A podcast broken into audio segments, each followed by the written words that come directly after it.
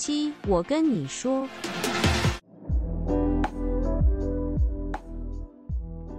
欢迎大家来到西西，我跟你说，我是李欧娜，我是圆圆，我是泽宇。来西西，我跟你说是 Creative Coding 台湾的 Podcast 节目，我们会在这里跟大家聊聊城市创作有关的小知识啊、小故事，也会邀请 Creative Coding 领域的前辈大大们来跟我们一起抬杠。我们希望可以透过这个节目，让更多人可以了解跟探索 Creative Coding 的世界哦。那我们今天这个试播集，当然就是要邀请 Coding Bar 的老板哲宇来跟我们一起闲聊。那我们就请哲宇来打个招呼。Hello，大家好，我是原老板来点 coding 吧，下面哲宇 coding bar 的哲宇，嗨，大家好。我们知道上个月嘛，老板有到日本来做一个长期的旅行。那我们今天，毕竟我们这个是闲聊试播集嘛，就来闲聊一下他的日本拉面之旅。哎，我我们直接从这个节目的缘起跳到了拉面之旅吗？没有问题。好，来聊聊一下有什么所见所闻，还有旅途中发生的小故事。好了，好呀，好呀。啊，那想要问一下老板，这次去日本有去了哪些地方玩呢？哎，其实我去了很多地方，哎，就一路从北边玩到南边，就包括了札幌，然后到富良野，然后又到了函馆，然后一路南下到东京，然后再继续到京都，然后大阪。哇，那有去体验日本一定要做的事情是穿和服逛街吗？有。就穿了一天，被强迫，没有没有就是去体验了一下这样子。有穿那个木屐吗？因为我朋友好像去穿那个木屐，说超级痛。有啊，我还穿了木屐，然后走了一整天在拍照。哇塞！对，但日本的那个樱花真的是很浪漫，因为那时候我正在跟墨雨这边开会，然后不会在樱花树下对，然后然后我就特地走到了一棵有樱花树的地方，然后跟大家大家说：“哎，你看。”身后就是樱花树，只有这一棵了。然后那个樱花树在后面，那个像秒速五厘米这样慢慢慢慢的飘下来，非常浪漫。那大家有以为那个是你抠出来的背景？老板什么时候抠了樱花这么应景？因为老板之前就跟我们开会都会用他自己抠的那个背景，波奇在那边动来动去，从此走向浪漫的抠顶，这样。帮你决定好下一次的主题了。就是飘樱花的波奇吗？好像可以，会不会太活泼了？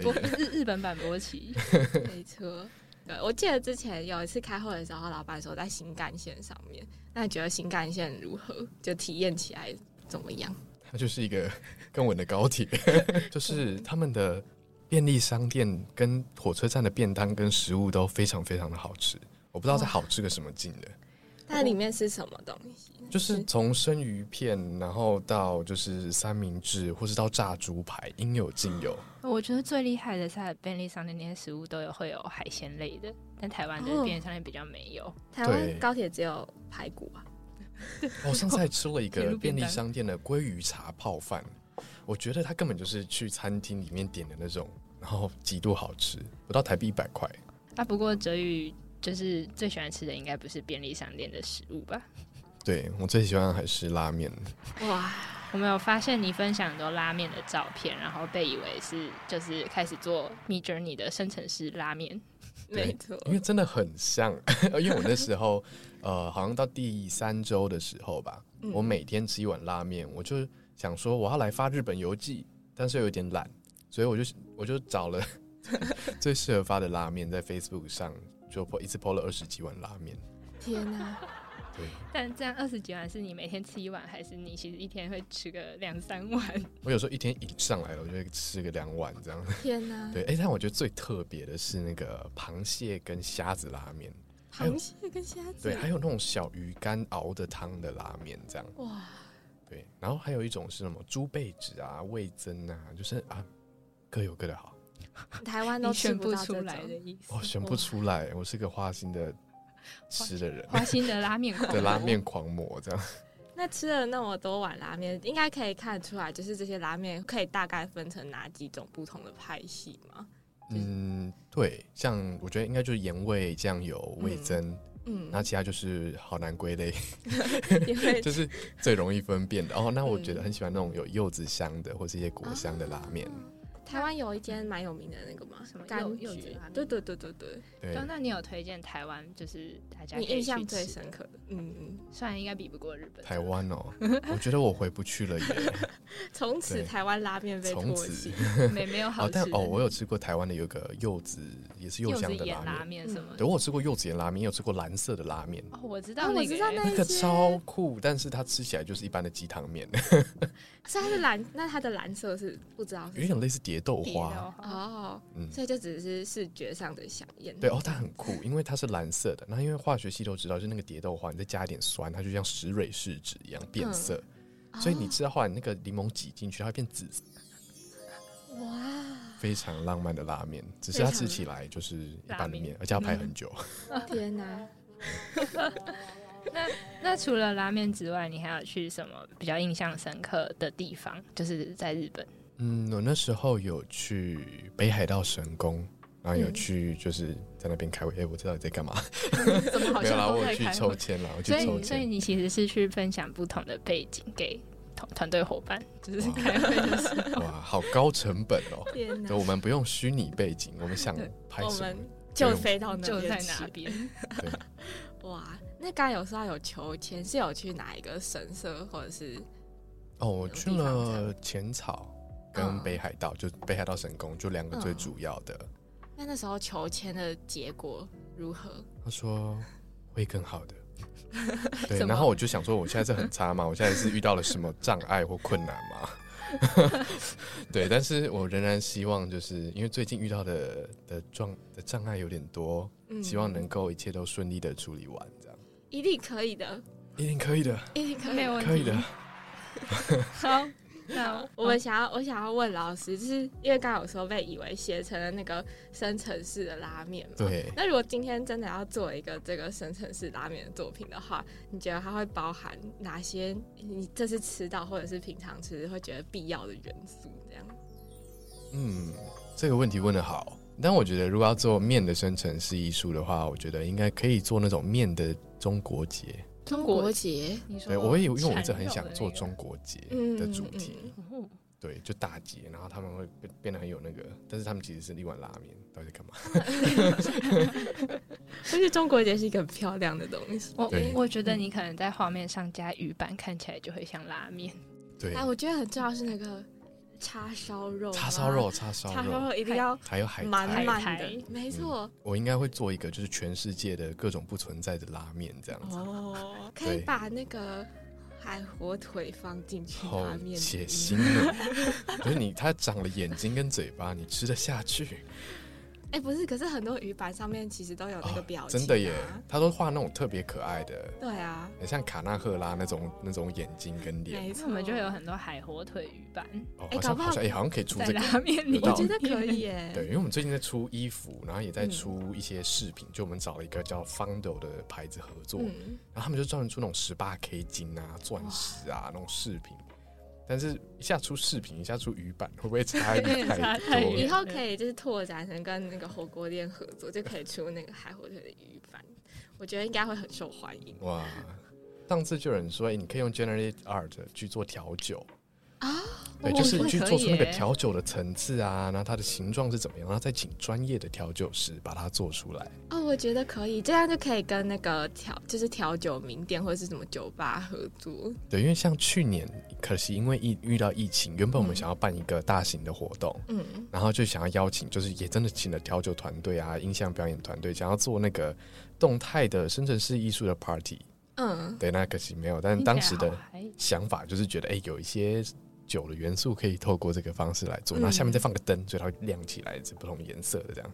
感觉很赞，对，好想要，好想喝。酒，呃 对好想喝酒，怎么觉得？下次上节目前就狂喝。先狂喝一波。对，好像也可以透过 Mid Journey 来做，但现在嗯这个东西上手门槛太低了，对啊，就不好玩了。对，他现在已经是演变成你给他一个句子，就也不用写什么很，好像也不用特别 prompt prom 什么嘛。嗯，你现在甚至可以就是找到你喜欢的的生成式的图像，然后就就 remix，就把它换成就换到一些 prompt，好方便哦。哇！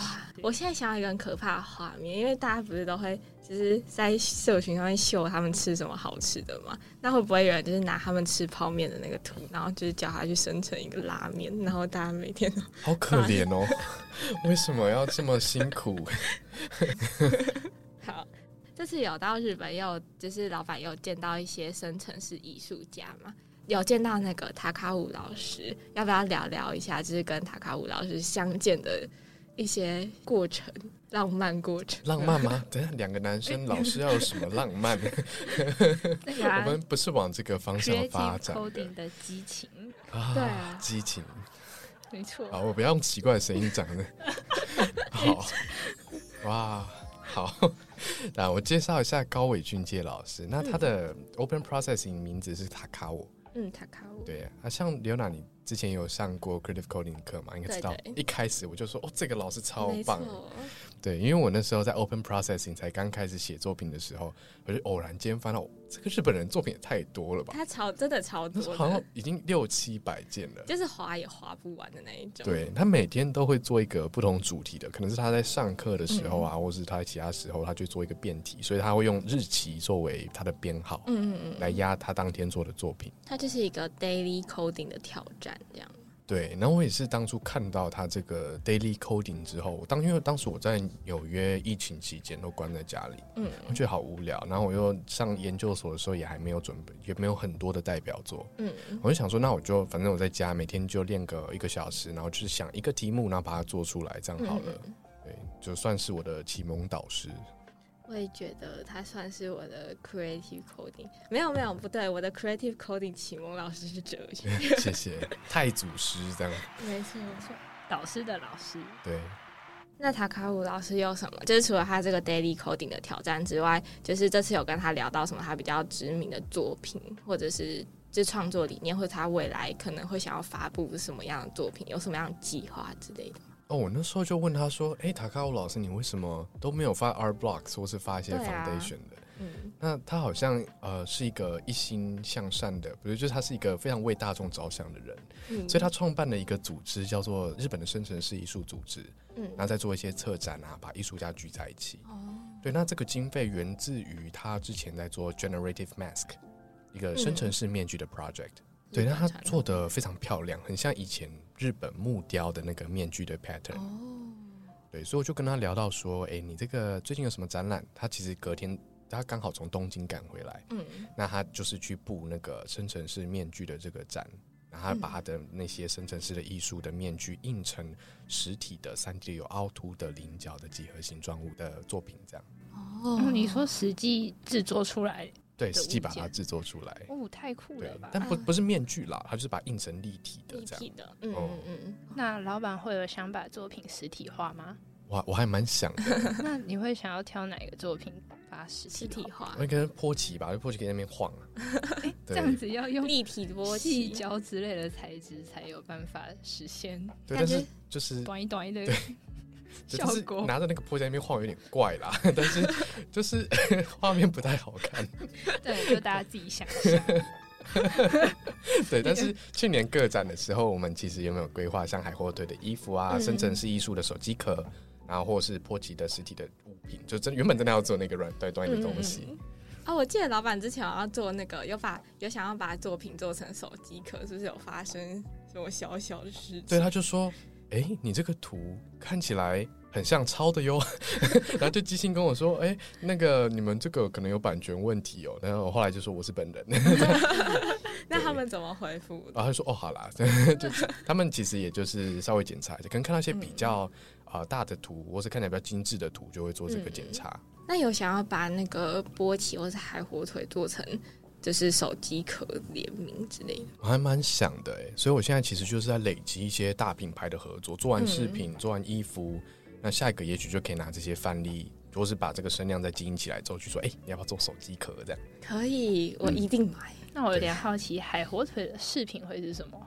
哦，海火腿饰品的话，他们都在做一些非常用不着的奢侈品，比如说 凹了一角的杯子，或是用杯子哎、用竹子做的包包，就是它是一节竹节，长得像竹子的玻璃纤维，嗯然后把它漆成黑色的，让你可以背着，然后是硬的，有点像最近的那个什么陨石包，不是有一个奢侈品品牌雕刻陨石做成一个包包，嗯嗯嗯就是总之就是非常无用，但是看起来很瞎趴的东西。那它会是一个黑色的海火腿吗？呃，不是，我们没有要走，我们想我我还是跟他说，哎、我们可能可以走一些大家会穿在身上的路线，所以就有说像是做成耳环啊，做成项链啊，或者做成很多个海火腿围成的这种手链。哦，有点像那个吗？潘多拉。对对对，有点像潘朵拉的那嗯个手链那样子。你刚刚讲的那种就是竹子设计什么的，已经有点像是就是那个不知道大家知不知道外星人榨汁机，啊，就是那个很有名的设计的，它是做一个水滴状的榨汁机，然后它是很长的对，但重点是它的材质碰到酸会腐蚀会坏掉，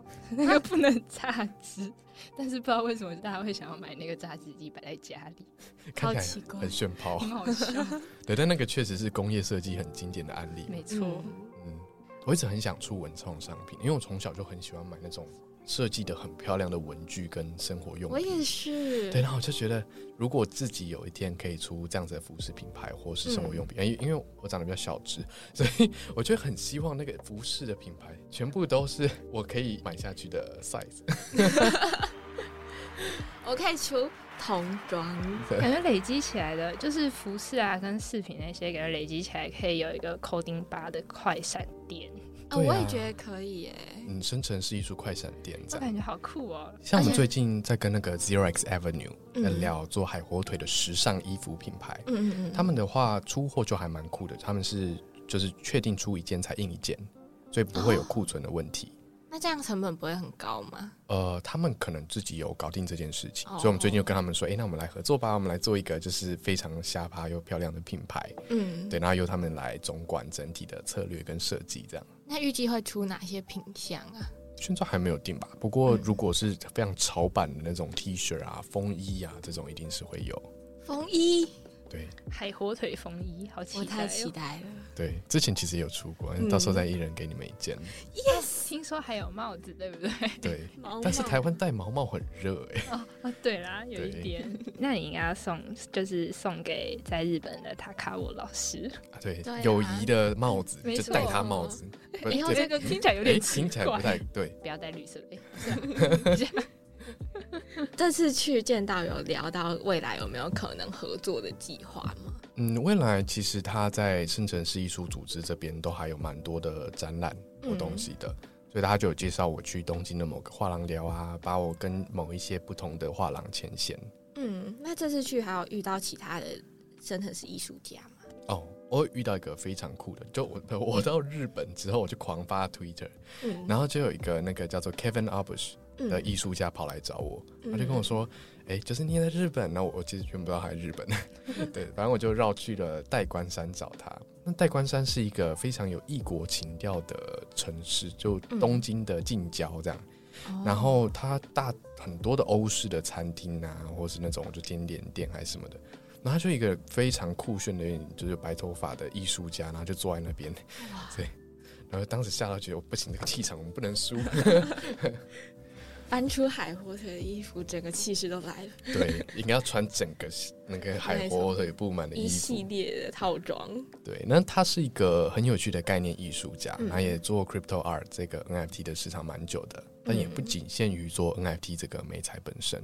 那他最近有什么比较特殊的作品吗？他最近是在呃，也是在使用 AI 这个工具，嗯那他就在做了一系列，就是用呃生成式的方式，呃灌进 AI 的模型，产生出很多战火或是抗争哦。的图片，这样子。就是有点呼应现在就是呃世界各地有有一些战争在发生的这个概念。对啊，然后据他本人的说法，就是你其实远看你不会知道，但是你一眼就可以看出那是抗争照片，只有嗯。细看的时候，你才感受到，哎、原来它是 AI 生成的。它是生成的，哦，那它有呼应之前有一波叫做就是 Checks 之乱，就刚刚有介绍 Checks，嗯，它其实有一点像呃以前有个叫 Park 的作品，也就是它每一个东西它可以 merge 起来，嗯嗯嗯所以它原本可能有二十万个，然后你可以把它 merge 成十万个，就是两里面有两个 check 的，嗯，那它是从六十四个到三十二到呃十六，然后到八，最后到一个，它就全部合起来。对你就会拥有最 genuine、最纯粹的那个推特蓝狗狗，哦，很有趣。这样也跟就是有个二零四八那个游戏有点像。对就是二零四八的概念，只是它是反过来的。嗯，好，那这个 merge 的概念呢，就是哲宇未来有想要做什么样的这这一种的作品计划吗？我之前有发过，就是跟着那个 tracks 有发，也是嗯 merge 版本的东西。嗯那我其实更想要做的是可以字体演化的 NFT，就是它是一个生命的规则在里面。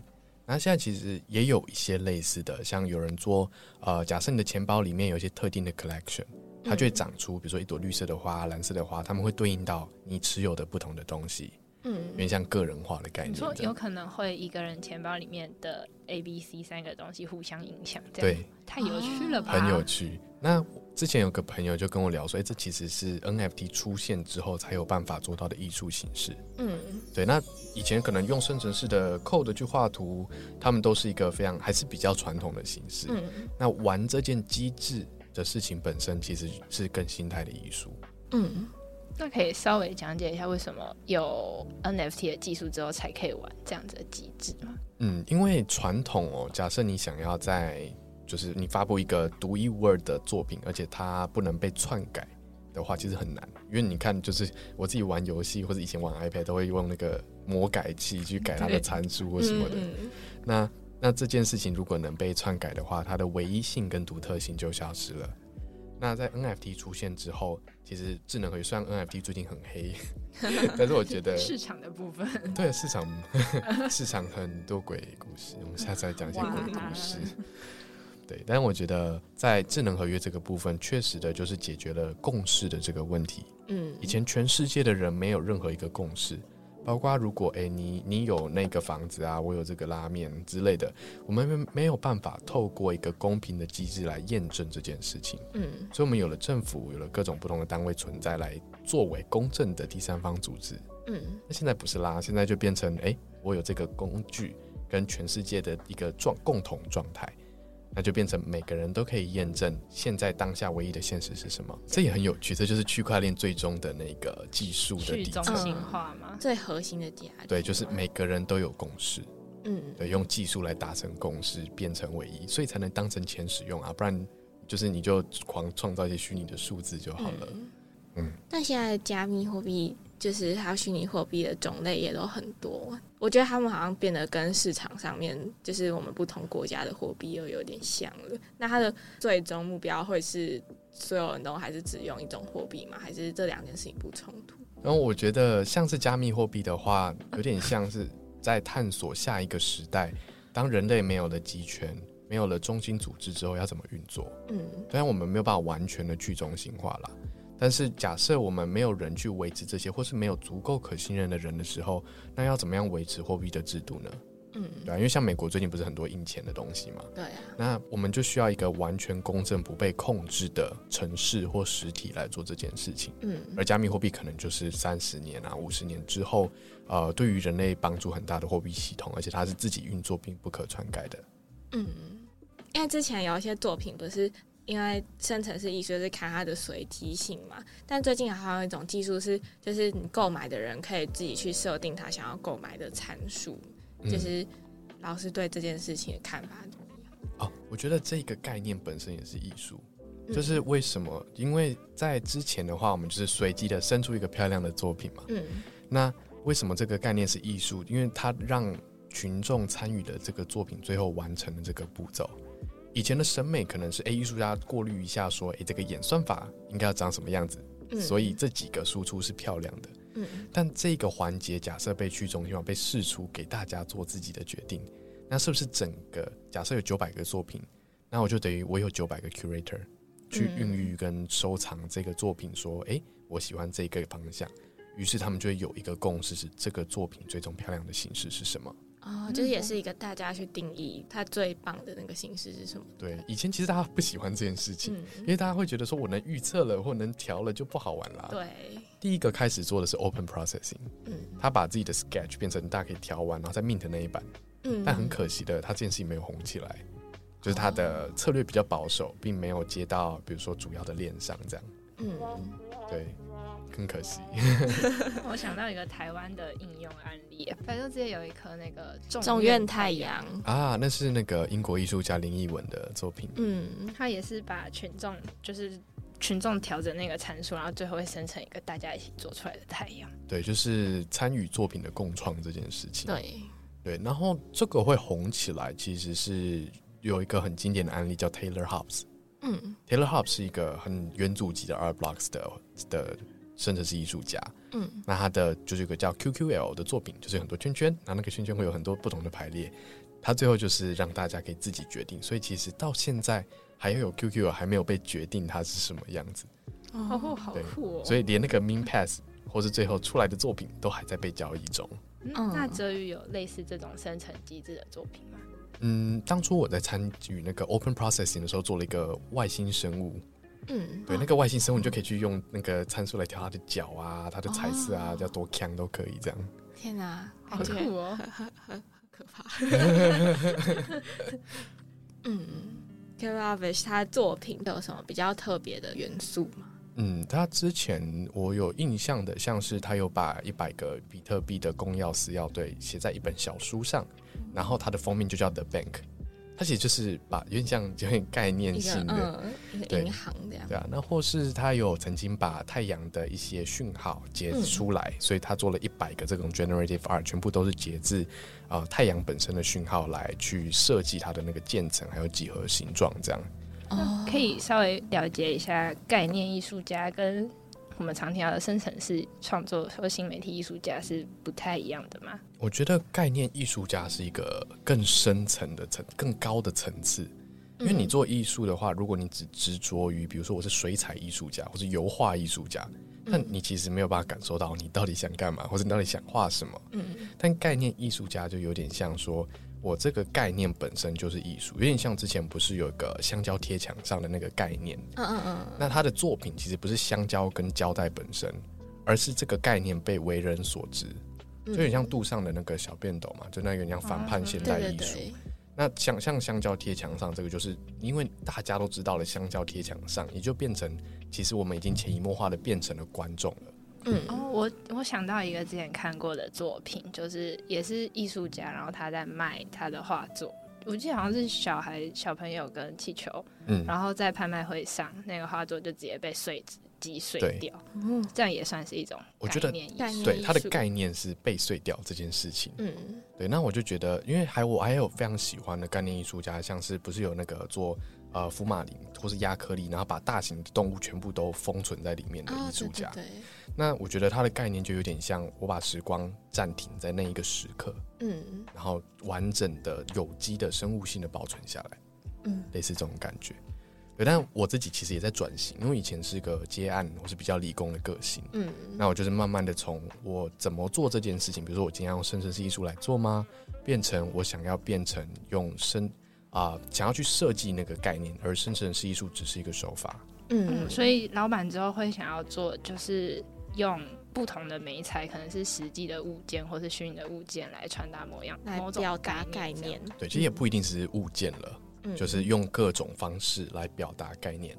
嗯。前阵子有个很有名的，叫做那个有叫做 Jack 的，那他是在 Twitter 上面发了一个叫做 Checks 的嗯。collection，、里面全部就是那个 Twitter 的蓝勾勾，哦，因为他在讽刺说，今天 Twitter 就是他们在贩卖蓝勾勾这件事情。嗯那这些蓝勾勾其实呃，就是如果是有蓝勾勾的东西，就叫 NFT；如果没有蓝勾勾，它就是 JPG，类似这种概念。嗯但他很喜欢他他自己有个叫做呃 Visualize Value，然后在 Foundation 上面发布 NFT 的一个平台，那就放了很多这种诶一个概念或是东西的的艺术作品做成嗯 NFT 这样。